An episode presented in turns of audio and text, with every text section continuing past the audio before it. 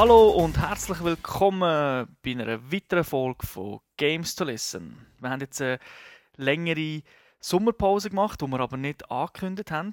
Und ich hoffe, ihr freut euch genauso wie mir, dass es jetzt wieder weitergeht. Das ist nicht eine Sommerpause, das war eine künstlerische Pause. Normalerweise nutzt man ja eine künstlerische Pause, damit man sich weiterentwickelt. Wir haben jetzt eigentlich nicht so viel Neues zu bieten in dem Podcast. Er geht weiter wie zuvor. Wir werden in der Regel ein Spiel besprechen. Das einzige Neue, das wir jetzt werden einführen ist, wir haben eine Spielbewertung in Form von Punkten, wo wir am Schluss im Fazit sagen. 5 ist hier die höchste Wertung für ein Exzellenzspiel und 1 ist die schlechteste Wertung. Das Ganze wird auch von der TV-Sendung Games to Watch vom Raffi übernommen. Früher haben wir 10 Punkte jetzt geben wir auch nur noch 5. Für halbe, oder? Ja, es handelt sich hier um eine Gesamtwertung. Das heisst, wir besprechen das im Team, was wir hier für eine Wertung geben. Und es geht hier auch nicht um eine ultra-hyper-Hardcore-Wertung, wo wir anhand von komplexen mathematischen Formeln berechnen. Also, wo man sagen, Sound hat so viele Punkte, Grafik so viel, Story das. Sondern es ist einfach nur eine Spasswertung, sprich, wie viel Spass haben wir am ganzen Game. Der hat ihn schon gehört, ich wollte ihn gerade vorstellen. Er ist auch wieder dabei. Er hat die Pause auch genutzt, um ein bisschen andere Games zu zocken. Willkommen, Thomas Seiler, Akka Säuli. Hallo zusammen. Gehen wir doch gerade los zum heutigen Game in der Gamers Lounge. Bring it on. 只因为有你而打开，你为何不明白？我的眼泪掉下来，落在你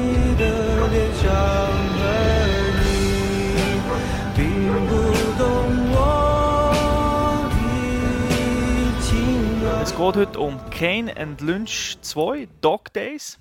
Der Entwickler ist IO Interactive, der Publisher Square Enix. Plattform, eigentlich alles, wo man ein bisschen schöne Grafik darstellen kann. PC, PlayStation 3 und Xbox 360. Wir haben es auf der PlayStation 3 getestet. Genre ist Third-Person-Shooter. Das Spiel ist am 20. August, also auch schon ein bisschen älter. Und es ist ab 18. Es hat genau zwei Jahre gedauert, seit dem ersten Kane Lynch Spiel, das dann rausgekommen ist. Und der erste Teil war eher unterdurchschnittlich. Gewesen. Wer das mal gespielt hat, weiß noch genau, wenn man auf Gegner geschossen hat, ist das ein bisschen Glückssache, gewesen, ob man getroffen hat oder nicht. Also Ziele ist nicht die Stärke von dem Spiel. Und trotzdem hat sich das Game gar nicht so schlecht verkauft. Zumindest so gut, dass man einen zweiten Teil jetzt gemacht hat und dass man sogar einen Film plant mit dem Bruce Willis. Ah, sogar. Ja. Um was geht's? Es sind die gleichen Protagonisten wie im ersten Teil. Der Kane, ein Ex-Söldner, trifft seinen Partner in Crime, der Lynch. Das ist so ein richtiger Psychopath in Shanghai. Und dort äh, möchten sie, glaube ich, nochmal so einen Deal machen mit der Unterwelt und ein bisschen grosse Kohle verdienen. Zumindest, was ich so mitbekommen habe. Also die Story ist relativ dünn und ja, es endet dann halt wie sehr oft so ein bisschen mit einem persönlichen Rachefeldzug. Spielerisch man hat es ein paar Features zu bieten. Man kann die gesamte Kampagne allein spielen, Koop, Splitscreen oder halt äh, online. So wie wir es gemacht haben. Splitscreen ist nicht so zu empfehlen. Die Grafik ist noch mal ein bisschen schlechter, also es sieht ein bisschen komisch aus und äh, ja, man sieht da halt doch sehr wenig. Es gibt mehrere Multiplayer-Modis neben dieser Kampagne, also wer es durch hat, hat online noch ein bisschen etwas zu machen. Und vom Prinzip her ist es ein reiner Third-Person-Shooter mit so einem Cover-Modus, wo man kann in die Deckung gehen, aus der Deckung rausschießen und that's it. Also es gibt keine Puzzles, es gibt keine irgendwelche Minigames oder so, wo man heute in vielen Shootern noch hat. Und da gerade die erste Frage an dich. Die Werbung verspricht uns Action-Spektakel, coole, coole Hauptcharaktere. Siehst du das auch so? Ja, hm, so nach dem Durchspielen, eigentlich kommt dir jedes Level so vor wie die Superschiesserei in Heat nach dem Banküberfall.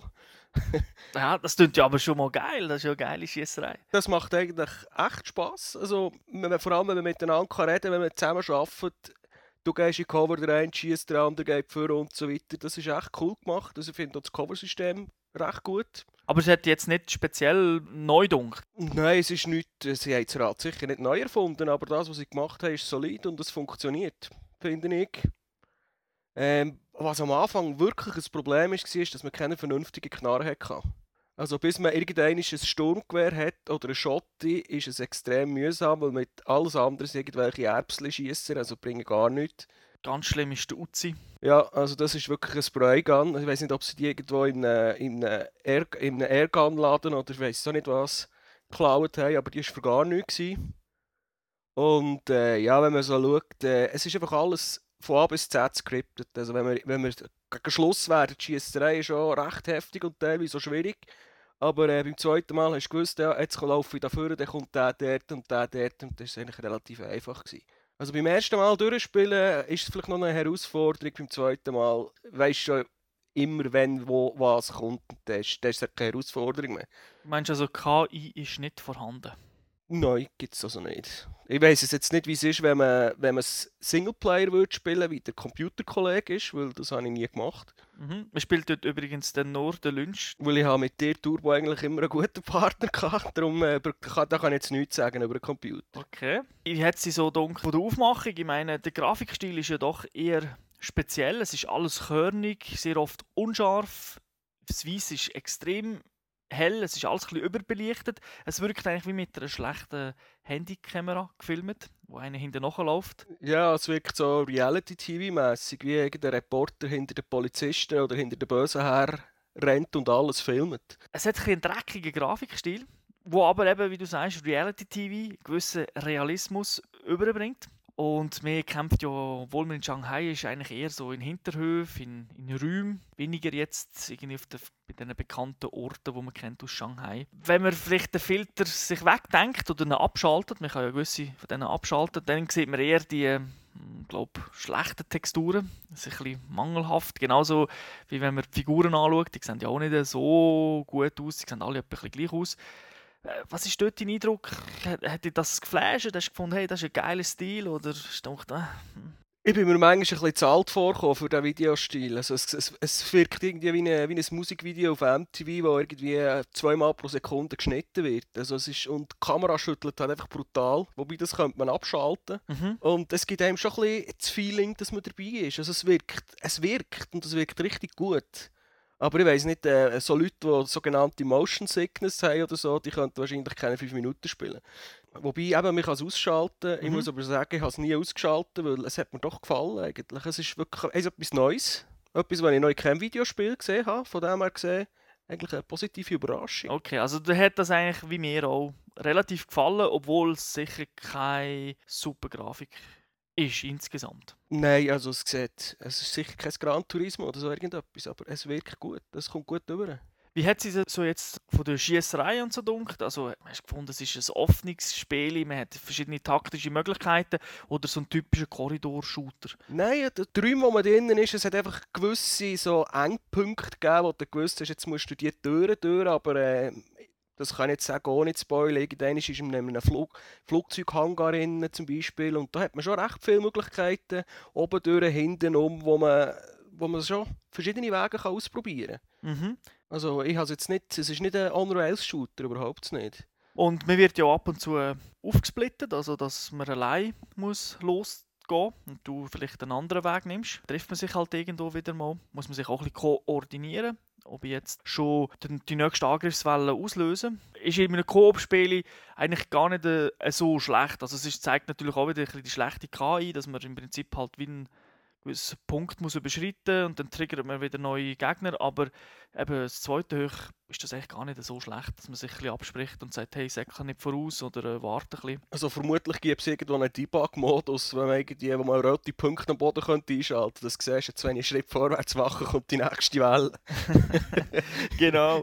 Multiplayer, was sagst du da dazu? Du hast ja auch ein klein gespielt, vermutlich nicht 20 Stunden, aber es ist so ein bisschen dein Eindruck. Was gibt es dort? Am Anfang, muss ich ehrlich gesagt sagen, bin ich hoffnungs also so richtig enttäuscht gewesen, weil äh, mit dem Game, das ich gekauft habe, ist irgendwie noch eine Limit, das ist eine Limited Edition, wo man noch einen speziellen Multiplayer-Modus dazu hat bekommen.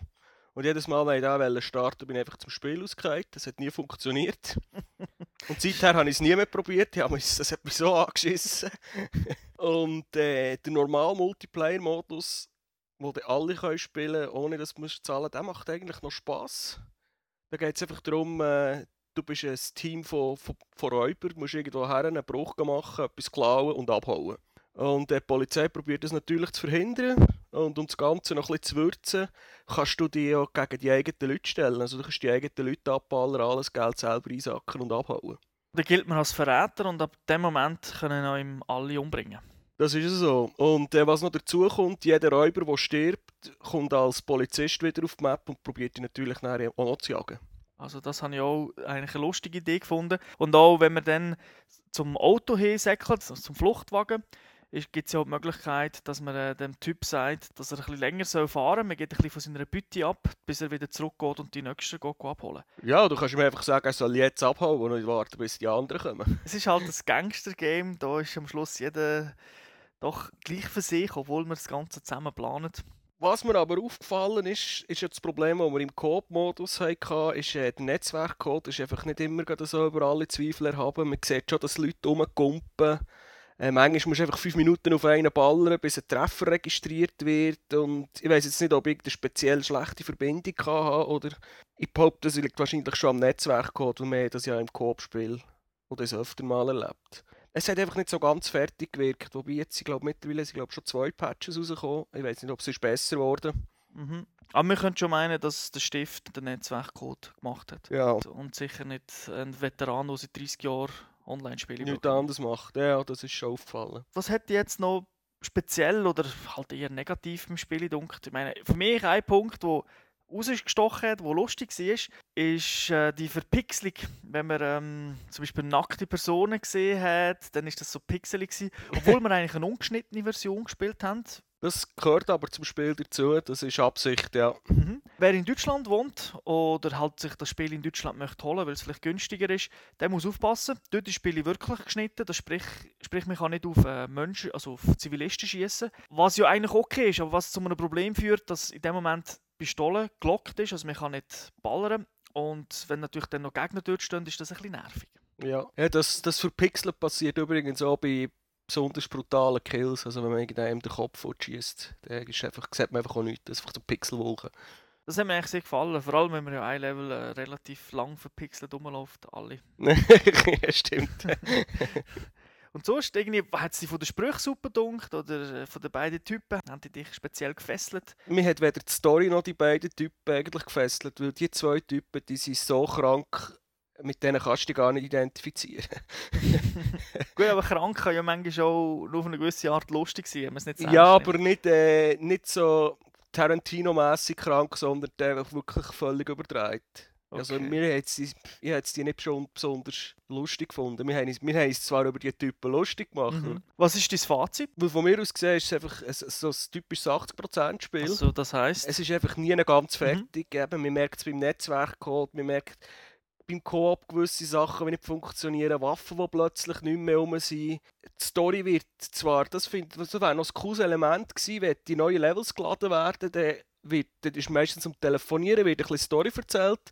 Dort ist aber der Ton so leislich, dass du nichts verstehst. Und wenn du den Ton dort aufdrehst und das erste Mal in eine Schiesserei reinkommst, dann läutet die Nachbarn der Polizei an, weil sie meinen, es ist wirklich eine Schiesserei. also es, ist einfach, es hat einfach noch zu viele Ecken und Kanten. Es ist einfach nicht fertig. Es ist so wie, wie ein Stück Holz, das man am Schluss äh, nicht, nicht fertig gefeilt hat. Es, ist einfach, es hat Spass gemacht, aber es sind einfach zu viele Kleinigkeiten drin, wo ich muss sagen, zwei, drei Monate mehr oder ein bisschen mehr Beta-Testen hat man das wahrscheinlich rausgebracht. okay. Also für mich ist ganz klar die kurze Story, die ein bisschen genervt hat. Also die ganze Kampagne hat man ja in drei bis vier Stunden durch, also ein oben. Und das ist doch ein bisschen wenig. Ich bin zwar ja eigentlich ein Befürworter von Spielen, die nicht so lang gehen, damit man den Schluss noch sieht.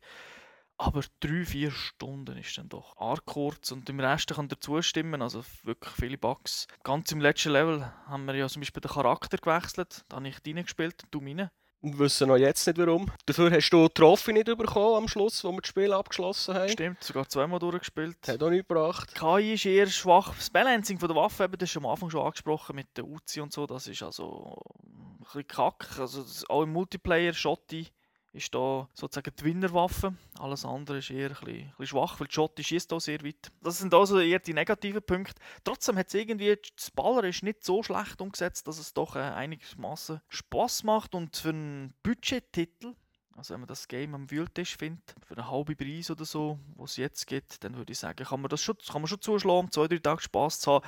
Aber insgesamt ist es halt nicht so geil, weil eben sehr kurze, sehr kurze Kampagne und dann auch online, dann spiele ich doch lieber ein Call of Duty. Bietet mir. Also für, eben für Coop durchzuspielen, zum halben Preis wäre es in Ordnung, aber so.